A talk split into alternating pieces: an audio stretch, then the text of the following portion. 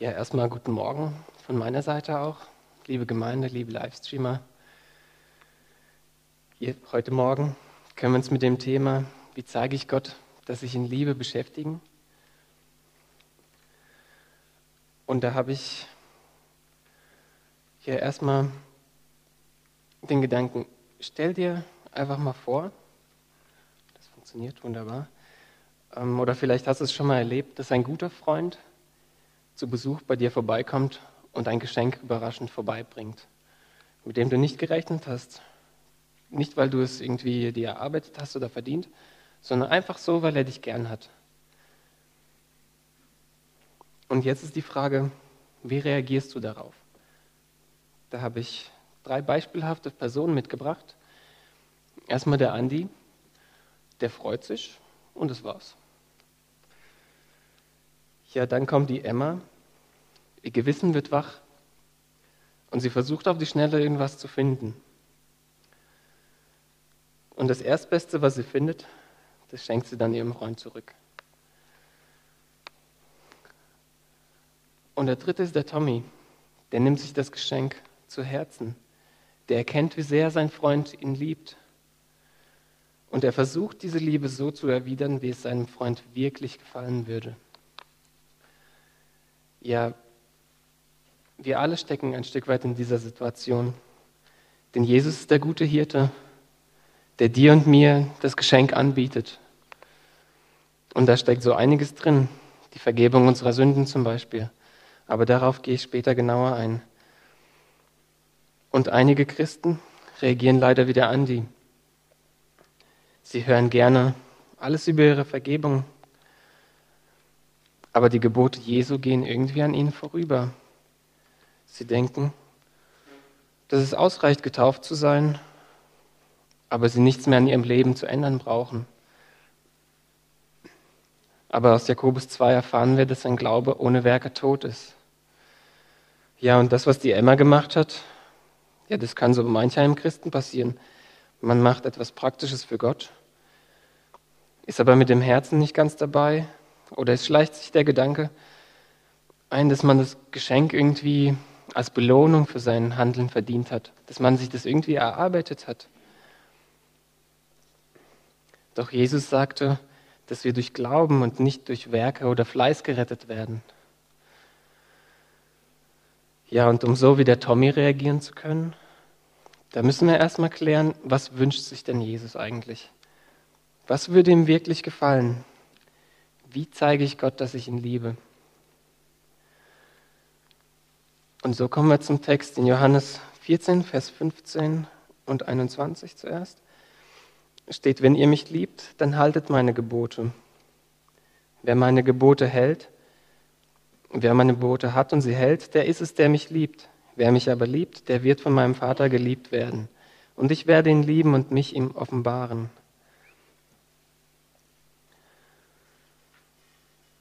Nun, welche Gebote meint denn Jesus hier in Vers 15? Ich habe da drei Gebote gefunden, die Jesus selbst als wörtlich Gebote bezeichnet hat. Die ersten zwei stehen in Matthäus 22, Vers 37 bis 40. Du sollst den Herrn, deinen Gott, lieben von ganzem Herzen, von ganzer Seele und von ganzem Gemüt. Da müssen wir uns erstmal fragen, was ist mir wichtiger, als Gott zu lieben? Da, das zu überprüfen, geht ganz gut mit, wenn ich mir die, mich, mir die Frage stelle, ähm, wohin investiere ich meine Lebenszeit?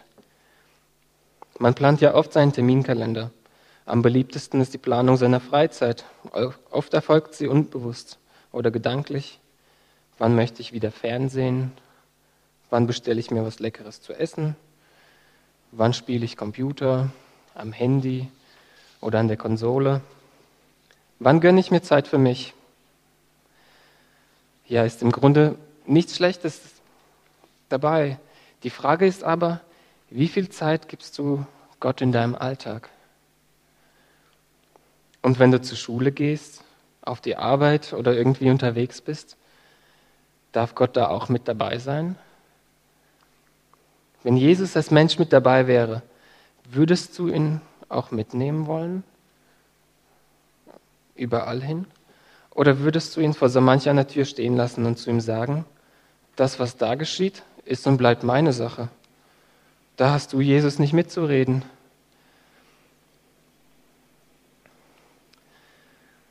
Wenn du ihn da aber reinlässt, wenn Jesus dir sagen darf, was ihm nicht gefällt, und du versuchst es umzusetzen und zu ändern, dann bist du auf dem richtigen Weg. Damit zeigst du ihm, dass er dir wichtig ist. Damit zeigst du Gott deine Liebe. Kurz darauf steht ähm, auch das Gebot, du sollst deinen Nächsten lieben wie dich selbst. Das ist ein sehr guter Maßstab. Funktioniert aber leider nur, solange man sich selbst auch liebt. Wenn diese Voraussetzung aus welchen Gründen auch immer nicht so richtig da ist, wird es schwierig. Daher denke ich, dass uns Jesus noch ein weiteres Gebot dazugegeben hat. Das habe ich in Johannes 13, Vers 34 gefunden. Da steht, ihr sollt einander lieben, wie ich euch geliebt habe. Und jetzt wird es spannend. Wie hat uns Jesus denn geliebt? Wie hoch ist die Messlatte, an der wir uns orientieren sollten? Als die Jünger am Ehrenraufen waren und die Pharisäer sie dabei erwischt haben, da hätte ja Jesus befürchten können, dass sein Job als Wanderprediger gefährdet ist. Da könnten die Pharisäer sagen, dass Jesus die zehn Gebote ignoriert. Oder zumindest das Gebot, du sollst den Sabbat heiligen. Und keiner würde ihm mehr zuhören.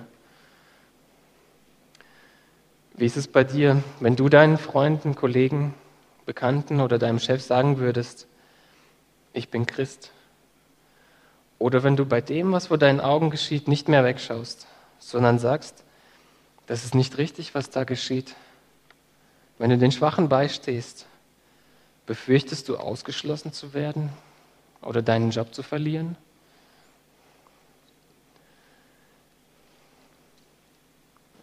Jesus steht aber zu seinen Freunden. Er erklärt den Pharisäern, dass die Gebote für den Menschen und nicht gegen den Menschen sind. Und später macht Jesus einen noch viel größeren Liebesbeweis. Er opfert sein Leben am Kreuz für dich und mich, so wie wir das letzte Woche gefeiert haben. Und wie erweist du deine Liebe zu deinen Mitmenschen? Bist du bereit, deinen Ruf oder sogar dein Leben zu riskieren?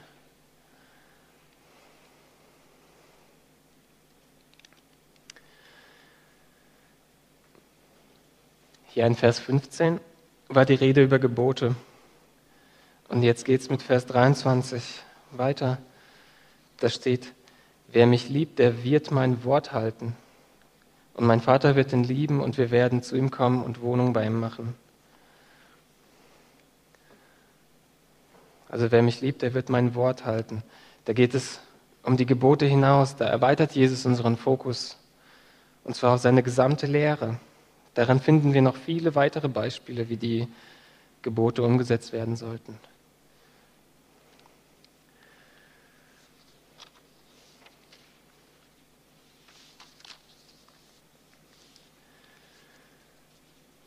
Und in Vers 24 steht, wer mich aber nicht liebt, der hält meine Worte nicht. Und das Wort, das er hört, ist nicht meins, sondern des Vaters, des, der mich gesandt hat. Das gibt mir zu denken. Denn das bedeutet ja, jetzt ist ja der Umkehrschluss.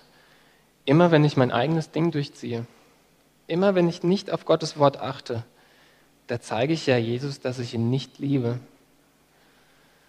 das klingt wirklich hart.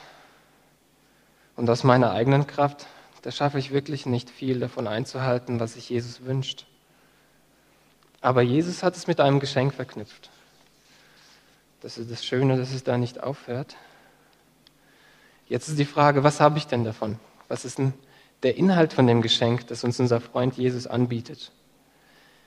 Und wir erfahren in diesem Text, dass wir vierfach übernatürlich ähm, gesegnet werden, dass er uns vierfach übernatürlich segnen will. Er möchte uns mit dem Heiligen Geist beschenken. So sind wir durch die Annahme des Geschenkes gesegnet mit einem übernatürlichen Helfer. Und das lesen wir in Vers 16 und 17. Ich werde den Vater bitten, und er wird euch einen anderen Tröster geben, der für immer bei euch bleiben wird. Den Geist der Wahrheit, den die Welt nicht empfangen kann, denn sie sieht ihn nicht und kennt ihn nicht. Ihr aber kennt ihn, denn er bleibt bei euch und wird in euch sein. Also er tröstet uns, wenn es uns schlecht geht. Er hilft uns wieder auf, wenn wir hinfallen. Und er lässt uns die Wahrheit erkennen. Er führt uns ins Licht, wenn wir im Dunkeln tappen. Und das ist wirklich ein Helfer, auf den man sich verlassen kann. Dann möchte er uns auch mit einem übernatürlichen Leben segnen. Lesen wir in Vers 18 und 19. Ich werde euch nicht als Weisen zurücklassen. Ich komme zu euch. Noch eine kleine Weile, dann wird mich die Welt nicht mehr sehen. Ihr aber seht mich, denn ich lebe, und ihr sollt auch leben. Jesus hat ja unsere Schuld ans Kreuz genommen und ist wieder auferstanden. Dadurch können wir die Vergebung unserer Sünden annehmen und besitzen somit das ewige Leben. Und mit dieser Aussicht aufs ewige Leben kann ich viel entspannt in den Alltag starten. Ich muss nicht darum kämpfen, dass ich alles erlebe, was mein Herz begehrt. Meine Wunschliste noch in diesem Leben abarbeiten, brauche ich nicht. Das macht mich frei davon, meine Ellenbogen auszufahren. Ich muss nicht um jeden Preis meine Träume verwirklichen. Im Himmel werde ich sowieso viel coolere Sachen erleben.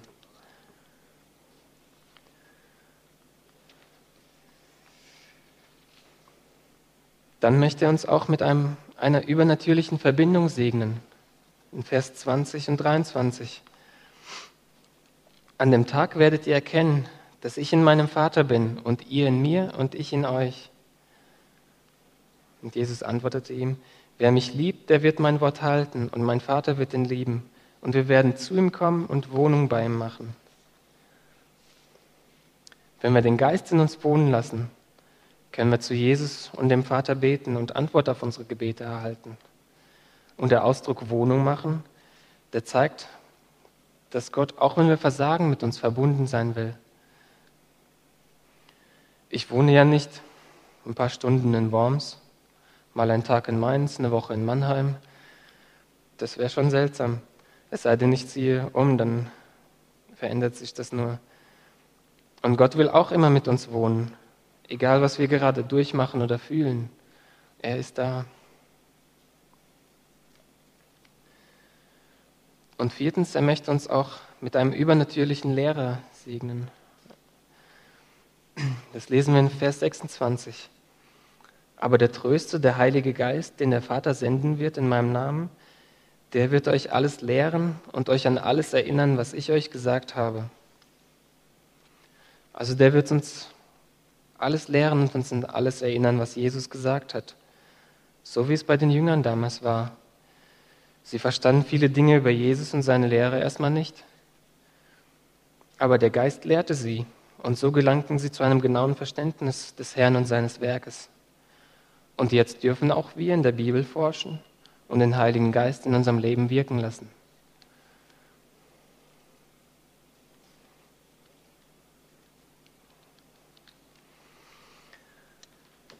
Das und noch mehr ist der Inhalt des Geschenkes von deinem Freund Jesus. Und so kommen wir zurück auf die drei Personen vom Anfang. Wie reagierst du auf das Geschenk von deinem Freund Jesus?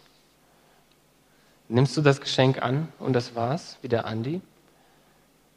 Hast du das Gefühl, dass du es irgendwie verdient hast, wie die Emma? Oder machst du es wie der Tommy? Der nimmt das Geschenk an durch diese Geste erkennt er, wie sehr sein Freund ihn liebt.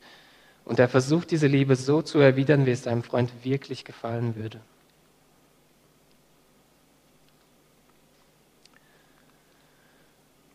Nun, wie zeige ich Jesus meine Liebe? Indem ich auf das höre, was Jesus sagt, zeige ich ihm, dass ich ihn liebe.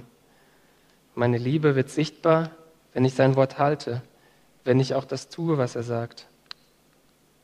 Und ich möchte hier auch betonen, dass Jesus Gehorsam aus Liebe und Dankbarkeit wünscht. Nicht aus Zwang oder Leistungsdenken, sonst passiert uns dasselbe wie der Emma. Und im ersten Moment, da können diese Verse auch so klingen, als ob unser Halten von Jesu Geboten eine Bedingung dafür wäre, dass Gott uns liebt. Aber in Johannes 3:16 hat Jesus gelehrt, dass Gott uns Menschen ja trotz unserer Sünde so sehr liebt, dass er seinen Sohn Jesus für uns ans Kreuz sandte, damit wir nicht verloren gehen. Das Musikteam kann sich schon mal bereit machen. Und abschließend liegt es jetzt an dir. Willst du das Geschenk annehmen? Willst du auch das tun, was Jesus sagt? Mach es dir jeden Tag aufs Neue bewusst, dass Jesus neben dir steht. Er sieht sowieso alles. Aber wenn dir im Alltag auch bewusst ist, dass Jesus neben dir steht und alles mitbekommt, dann wirst du dich verändern und du wirst seine übernatürlichen Segnungen immer mehr erleben. Amen.